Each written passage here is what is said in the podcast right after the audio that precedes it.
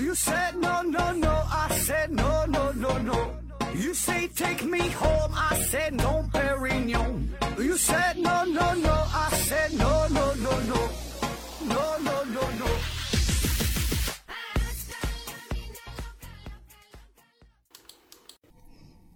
拼命探索，不计后果。欢迎您收听《思考盒子》，本节目由喜马拉雅平台独家播出。呃，今天回答听友问题啊。第一个问题，梨酥夹肉馅儿啊，提问说：何总好，最近呐总在想一个问题，就是当我脑袋里有一个想法一闪而过的时候（括弧啊，仅仅是一闪而过，并没有继续往下延续思考啊）（括弧完了）。说过一会儿或者过一段时间，这个想法呢就会真的发生。比如我在逛商场，当时啊就想在这里会不会碰到我的舞蹈老师呢？这个想法一闪而过，过了一会儿呢，果然就遇到了我的舞蹈老师啊。（括弧舞蹈老师呢也在这个商场教课啊。）（括弧完了）。还有的时候呢，脑袋里出现一个想法，我就继续往下想，但最后结果都没有按照我继续想下去的实现。我就联想到双缝干涉实验，观察和不观察结果是不一样的。就像我脑袋里的想法，让它一闪而过就会实现，继续往下思考就不会实现。这难道仅仅是巧合吗？还是有什么别的力量在控制？望解答，谢谢。那这个它就是巧合呗，这还能有啥解释？当然，你可以呃从其他的角度去解释啊，有很多种解释的。理论啊，就像你说的什么什么平行宇宙啊，什么双缝干涉实验呐，这个这引发的思考都可以。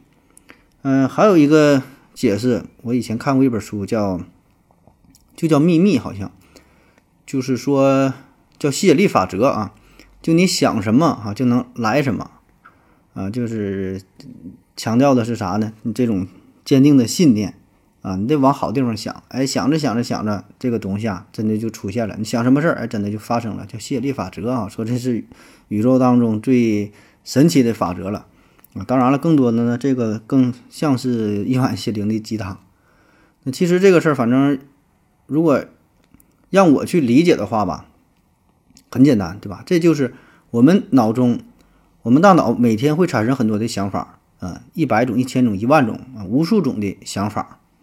但是呢，你想到了这个事儿，然后恰好又发生了啊，总会有对吧？因为你你想法很多嘛，那总会有这俩重合的地方啊。可能说有两三个事儿，哎，你刚好刚好想到了，过一会儿真就发生了，对吧？所以呢，这种巧合必然会出现，因为你想法很多，出现的每天发生的事儿也很多啊，所以产生巧合不是意外啊，没有巧合那才那才是有点神奇了，对吧？那么然后呢，你就会把这两个事儿联系在一起啊，你就觉得大脑刚想了之后，然后就发生了，对吧？而正正是因为这种事儿觉得很神奇，你才记住它，啊，这也是相当于一个呃幸存者偏差而已，啊，就像说有的人平时上街没注意啊，然后自己怀孕之后，感觉满大街，哎，怎么这么多孕妇呢？你自己有了小孩以后一看，哎，这不小区里怎么这么多小孩呢？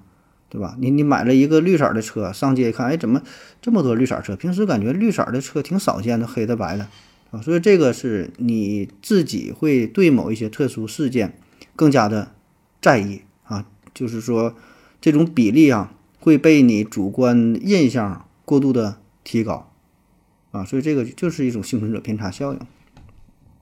下一个问题，Picasso WS 提问说：何子老师啊，有个问题请教一下。假如一个人左脚受伤了，他拄拐应该拄哪边？啊，这个百度级别的问题了。嗯，左脚受伤啊，左脚受伤啊，拐呢是拄在右边啊，就好腿这一边叫健侧。那么这样的好处呢，就放在健侧，使整个这个身体的重心呢向健健侧这边，向好的这一边是倾斜，那就减轻了呃患侧就受伤这边的负重嘛。下一个问题。一三五九七幺五提问说：鸽子蛋的营养价值真的比鸡蛋高吗？有没有科学依据啊？还是只是商家的销售噱头？噱头？听着新一期的节目，想着这个问题什么时间可以解答？女友说它的营养价值高，说什么胡萝卜啊？说萝卜和人参能一样吗？啊，下边有人回答，帮着回答说区别不大哈。你女朋友说的没错，胡萝卜跟人参不一样，科一级的不同。嗯，咱首先咱先不说这俩事儿吧，咱就不直接回答问题。首先，你女朋友说这个事儿类比，它就没法类比。这鸡蛋和鸽子蛋，它都属于蛋，对吧？那胡萝卜和人参，它不是一个植物啊，啊，它根本不是一个东西。你说要是说像红萝卜、绿萝卜，对吧？它这这个萝卜可能差不多，那 那胡萝卜和人参它只是长得一样，是吧？但它俩的，它俩的这个在植物学上的分类它完全不同啊，所以这个类比是没法类比的啊。然后咱们这从这个相对专业的角度来说一下鸽子蛋和鸡蛋的成分啊。嗯，那它俩的组成呢，其实没有什么太大的差别啊。我在网上查了一下，说这个鸡蛋氨鸡蛋当中的这个氨基酸组成啊，相对来说呢，更加接近于人体的需要啊，更利于人体的吸收，这个蛋白质的利用率啊更高一些啊。这鸡蛋，但是呢，这个鸽子蛋的好处啥呢？它这里边的钙元素含量比较多啊，所以呢，你要缺钙的话，你可能相对来说吃这个鸽子蛋就。更有用啊，更有益啊，但是说综合来说吧，它没啥太大的差别，可能说的就差那么百分之零点零几，那基本是可以忽略不计啊，没有啥意义啊。下一个问题，即刻 V 二提问说，什么时候入驻 B 站啊？说入驻 B 站这个事儿啊，暂时是没有入驻 B 站的计划，呃，估计也入驻不了了，因为啥呢？现在呃，主要是和西瓜视频和抖音在合作啊，在这个西瓜和抖音上面呢，搜索这个思考盒子，可以看到看到我们的视频节目啊。当然我露脸的并不多哈，主要还是就是节目本身啊，就是用视频的节目呈现视频的方式呈现咱的这个节目，然后和喜马拉雅平台上的音频节目也是完全不一样哈，内容都不一样的，是是是是另外另外另外全新的一档节目，就是。可以看一下哈，当然这个也是刚整，还不太成熟啊。抖音啊，西瓜视频在这上边，嗯，所以呢，暂时没法入驻 B 站了，精力也不够，而且呢，你现在正正在洽谈的过程过程当中哈，就就有可能就呃跟西瓜就是字节跳动这一块哈，要是跟人家合作，就没法再再去 B 站了。下一个问题，今年二十八九提问说，何志哥啊，现在。达人带货那么火，你为啥不整一整啊？然后下边有人回答说，受众不一样，达人带货的受众是中底层的普通老百姓啊，合适的受众是这秋日啊。说带货这事儿啊，带货这事儿咋没整呢？还真就整了啊，整的很不成功。在这个刚刚才说那个，在抖音上也有也有带货，其实在喜马上也有带货，对吧？只不过大伙儿可能都不太关注这些事儿，呃，也是上架了挺多的东西。但是说买的人非常非常少，这事儿咋说呢？你看人家挣钱，那确实是挣钱的，但是换咱自己就 挺难啊，挺难。这玩意儿，大伙儿听你节目就冲着免费来的，对吧？你听你免费节目，那就是给你脸了。你还带货，你别说带货了，你想开个收费的节目、付费节目，下边都是骂声一片，对吧？所以带货这事儿。也不像想象中的那么简单啊！也不是说你有多少粉丝儿，你想带货就能赚钱啊！因为这事儿这道理很容易理解，就是说人凭啥买你东西？你带货我为啥买你？对吧？你得找出一个点，是你这个质量好啊，是你价格低呀啊，还是说如何如何啊？因为啥？那同样买东西谁也不傻，对吧？你你想咱也没有什么渠道，你也拿不到比别人更低的。这个商品啊，比如说这个东西，人家搁某宝上买就十块钱，那你说我卖，我还想赚钱的话，我保证得比十块钱贵，我卖十三、卖十五、卖十八，那这那得脑残粉脑残到啥地步，说能买你这个东西，对吧？所以说这个带货这事儿吧，呃，只是说，呃，有一些网友咱说是给你脸了，给你面子啊，这个买你点东西，其实就相当于换一换一种方式，变相的。打赏一样，但保证不是可持续发展的方式，对吧？因为这个时间久了，谁他不可能总跟你这块买东西，对吧？就没没有没有没有道理了啊！真喜欢你，给你打个赏，发个红包，也就 OK 了，对吧？你你要真要带货买东西，这钱都被中间商赚了，也没啥意思啊！所以咱还是专心做节目吧，慢慢把这个把这个质量啊，节目质量做上去之后，呃，找更多的合作的商家，对吧？咱咱努力向上收割韭菜，向下割也是挺费劲，对吧？所以拉点赞助嘞，打点广告嘞，呃，跟商家进行合作，还是我觉得是一个好的出路哈。你想带货，这玩意儿看看再说吧。下一个问题，乾隆无用提问说，呃，油菜花很小又不香啊，为什么会有很多人跑很远的路去看？这因为没看过呗。这事儿其实就是旅游嘛，对吧？旅游就是这样，很多人开个车、坐个车跑挺老远去别地方旅游啊。啥叫旅游啊？就是从自己经常生活的呆腻的地方去另外一个别人经常生活、别人呆腻的地方，那就是旅游嘛，换个地方。所以呢，这个重点可能并不是说看风景，并不是看这个油菜花啊。确实，油菜花那么小也不香，也没啥好看的。但是这个事儿跟这个花没有关，它什么花？它也没啥好看的，重要的是啥呢？旅游嘛，换一种心情，换一种生活的方式，暂时把自己从这种重复的节奏当中啊，这个这个逃离出来啊，让自己呢暂时啊给这个生活按下一个暂停键，哎，给生命呢带来一个短暂的不一样的体验啊。所以呢，这个就是看花的目的啊，打着看花的旗号啊，说我想去看看油菜花，其实并不是看花。对吧？有没有花都无所谓。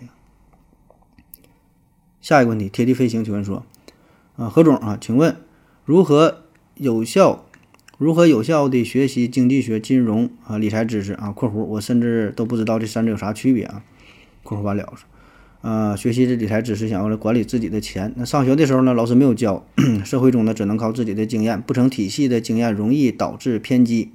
现实中的现实中想学习了解，但又觉得所谓的教学呀。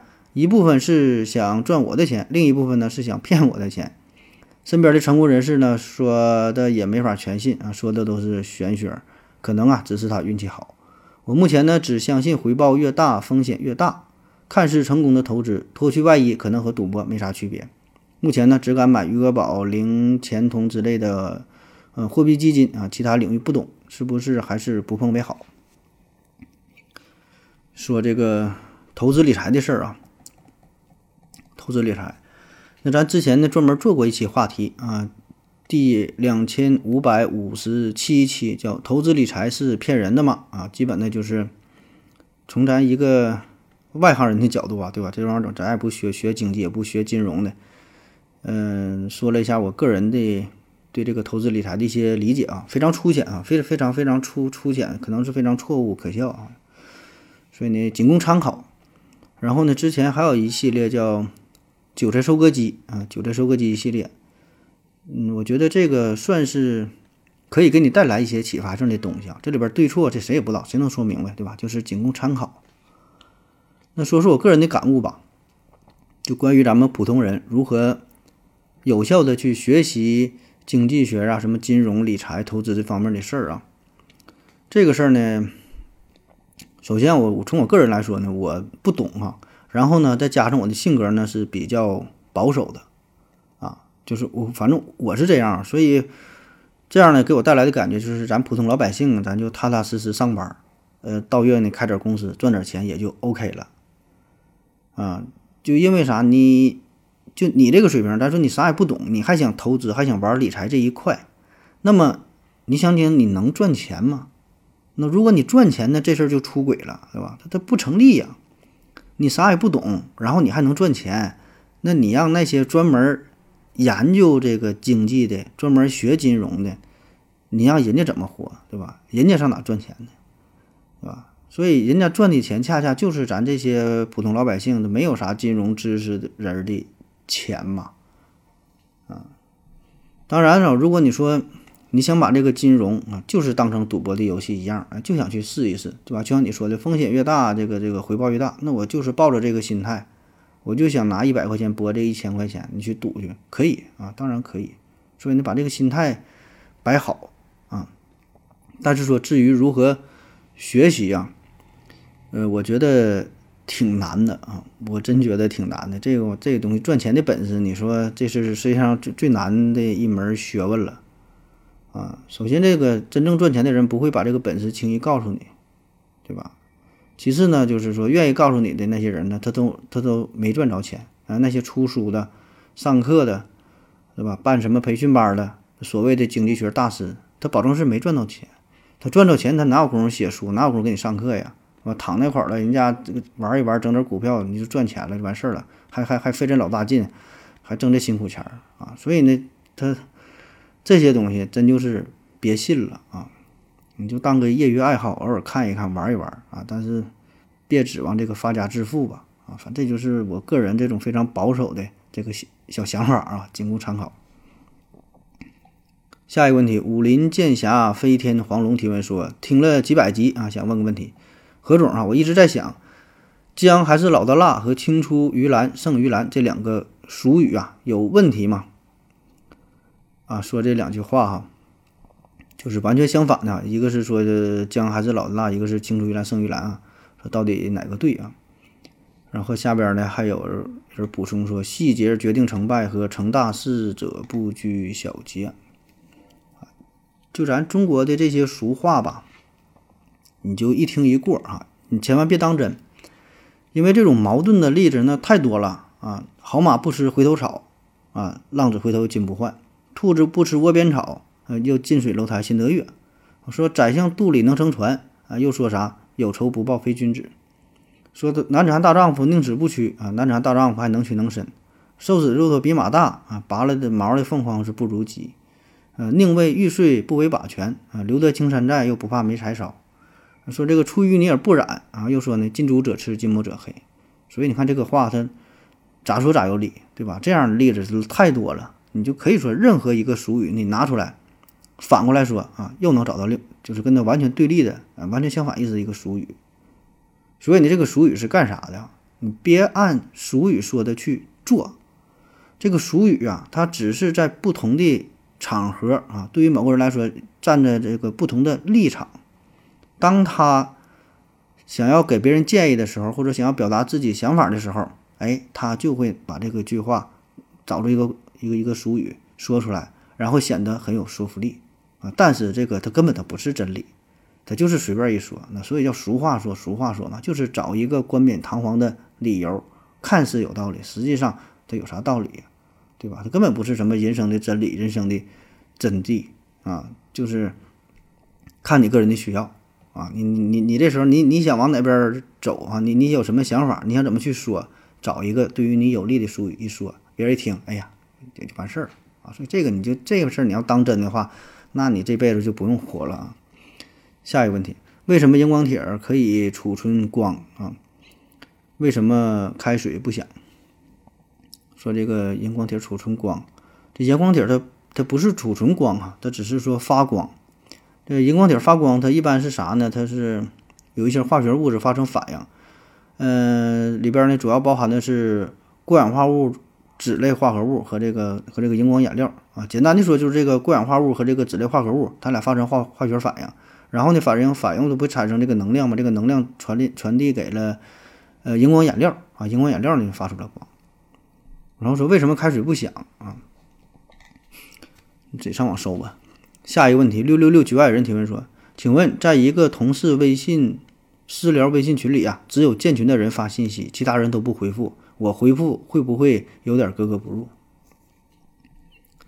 这是算是社交礼仪的问题啊。说这个微信群啊，你这个微信群吧，这事儿不好说哈，因为啥？我不知道你们。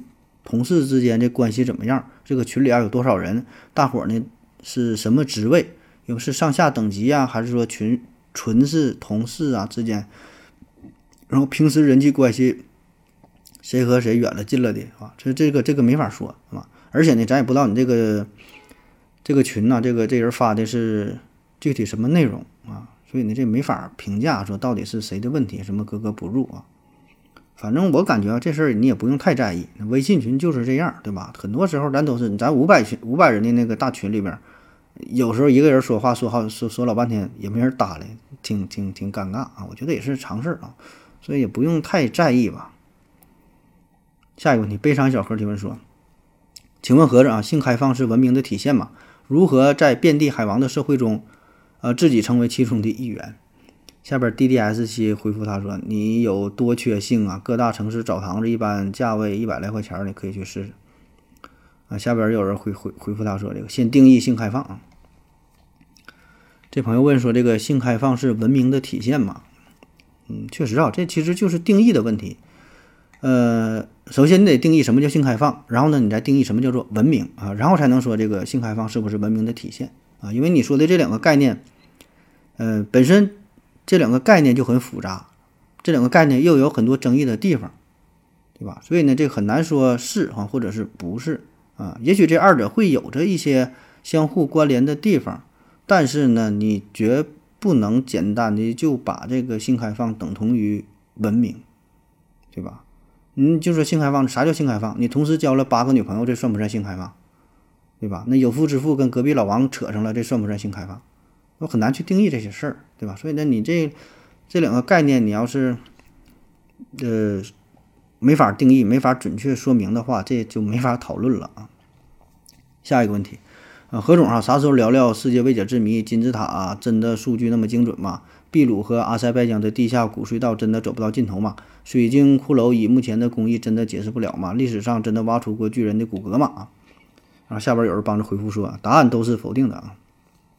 这今天这个题目说这个史前古隧道探秘啊，说的挺大啊，其实也没啥探秘啊，就随便瞎扯。那你提到的这些问题吧，呃，我感觉。咱很多都讲过呀，像之前这个什么水晶骷髅这个事儿，还有这个巨人的骨骼，还讲过什么加利福巨人嘛，什么讲过嘛？还有这个金字塔系列，呃，什么百慕大三角系列，这咱都聊过了啊。但是你说这个地下古隧道这个事儿，这个还真好像没讲过，我没啥印象哈。我就在网上搜搜了点资料，给大伙儿念一下。那在上世纪的七十年代左右，人们呢在这个南美洲地区啊，发现了一条古玛雅人的隧道。那据推测呢，这个隧道至今大约有五万年的历史啊，非常非常久远。这个隧道呢，离地面呢是二百五十米深啊，非常深。呃，在这个厄瓜多尔的境内啊，就有长达这个数百公里。那么这个隧道的入口呢，是由一个由这个印第安部落所把守着，就不让进，给你看着啊。这帮人都是这个古玛雅人的后代后代啊。然后说的，你这不这个不能随便参观，看的看的挺严的。说这个是神灵居住的地方，所以呢，这边就遵着这个遵照这个祖训哈，世世代代把守着隧道的入口。然后就有这个考古学家强行进入到隧道里边就研究嘛，就看嘛。然后发现这里边有很多远古的文物，然后墙壁上呢写着一些神秘的符号啊，一些象象形的文字，还有一些彩色的石器呀，甚至还有一些金属的制品。但是这些符号啊，这些象形文字具体是啥呢？也是破译不出来，也看不懂。然后隧道里边的结构呢也是很复杂啊。这个隧道比我们想象的要精美多了。这个墙壁啊都非常的光滑，都打磨过的啊，不像说那种那种粗糙的那那种那种咱想象中的那种隧道。而且呢，这个一看呢就是人为挖出来的，人为制造而成的哈，并不是天然形成的啊。据推测呀，很可能还有大型的机械设备啊。加工而成啊，并不是单纯的纯手工制造。那在这个隧道的深处还有一个大厅，这个厅长一百六十四米，宽一百五十三米，面积非常大啊。当然，我觉得这个有点扯啊，这他妈有点太大了啊。这里边呢还放着桌子啊、椅子啊一些家具，说这些家具的材料呢也很特殊啊，具体是啥呢没研究明白。看着说的像石头不像石头，像木头也不像木头，具体是啥也就不知道。那说这个古玛雅人为什么要开凿如此工程浩大的隧道呢？那么这些物品又隐藏着什么秘密呢？啊，当然我也不知道啊。那同样的事儿哈，在上世纪四十年代左右，美国人拉姆他呢在这个墨西哥啊恰帕斯州的密林当中考察的时候，也是发现了一条远古隧道。然后英国考察队在这个墨西哥马德雷山脉哎也是发现了类似的这个地下的隧道。这个隧道呢是通往危地马拉的。啊，还有你提到这个阿塞拜疆哈，阿塞拜疆地下也有个隧道啊，这个隧道里边也是有一个二十多米高的大厅啊，工程都是很浩大。那据说呀，这个洞中呢还会发出非常奇妙的声音，还有非常奇妙的光线啊，反正越说越神嘛，怎么说的都有啊，反正就是咱这个地球下边吧，有很多神秘的隧道啊，就据传言最狠的说，整个有个隧道是贯穿大西洋的洋底，连接着亚洲、美洲、非洲哈等等啊，把这大洲都连起来了，这个这个隧道。啊，说这些呢都是都是古代人的杰作啊。当然，我我这我对这些反正是持保留意见吧。那么有一个呃，江湖传言哈，说这个当年呢，罗斯福总统还专门接见过，就刚才说的这个拉姆夫妇，就是考察墨西哥恰巴斯州啊，说的专门啊会见了拉姆夫妇，就打探，呃，他们在墨西哥州地下隧道看到的这个情景。那根据这个拉姆夫妇的回忆啊，他们在横穿丛林的时候，被这个皮肤成蓝白色的印第安人给包围了，啊，让他们赶紧按原路给返回啊，说他就偷偷摸摸的去去研究这个事儿啊，网上。一查就有这个资料啊。那在十七世纪的时候呢，还有一位这个西班牙传教士啊，曾经发现了中美，呃，中美地区这个危地马拉哈这个地下有一个隧道，说这个隧道的位置呢，大概在安第斯山脉下边，长度呢有一千公里长啊，就非常长了啊。可是呢，由于这个当时十七世纪嘛，就是那个时候这个技术还不太成熟，那为了保护这个隧道，就没敢开采，没敢进去调查。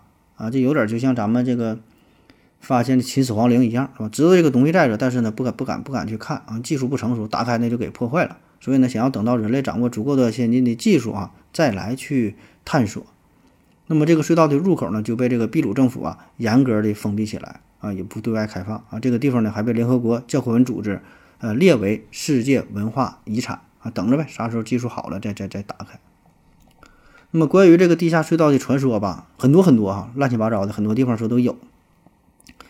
然后这很多传言都说这个隧道里边墙壁上画着这个神秘的图案，有的像画的人开着宇宙飞船的，有的脑袋上戴个头盔的，头盔还头盔后边还连两个氧气管子的啊，开着复杂的机器，就跟宇宙飞船那个造型一样。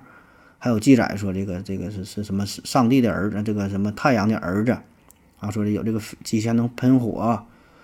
那么这些啊，嗯，绝大多数呢，其实都是畅销书的作家啊，为了噱头嘛，为了卖书嘛，写的非常神乎啊，添油加醋的。当然，咱这里并不否认说这个地下隧道的存在啊，确实古人很可能就在地下挖了隧道，但是说具体里边什么样啊，这个咱真不知道。所以呢，这个就有点这个阴阴谋论的意思了。因为咱说了，这地方刚才说的这些都是，嗯，严加保护啊，不让去探索。有的是印第安人把守啊，有有的是这个被联合国教科文组织列为什么什么保密的地方啊，不让咱去看。所以呢，这些事儿就越传越神啊。至于里边到底啥样，谁也不知道。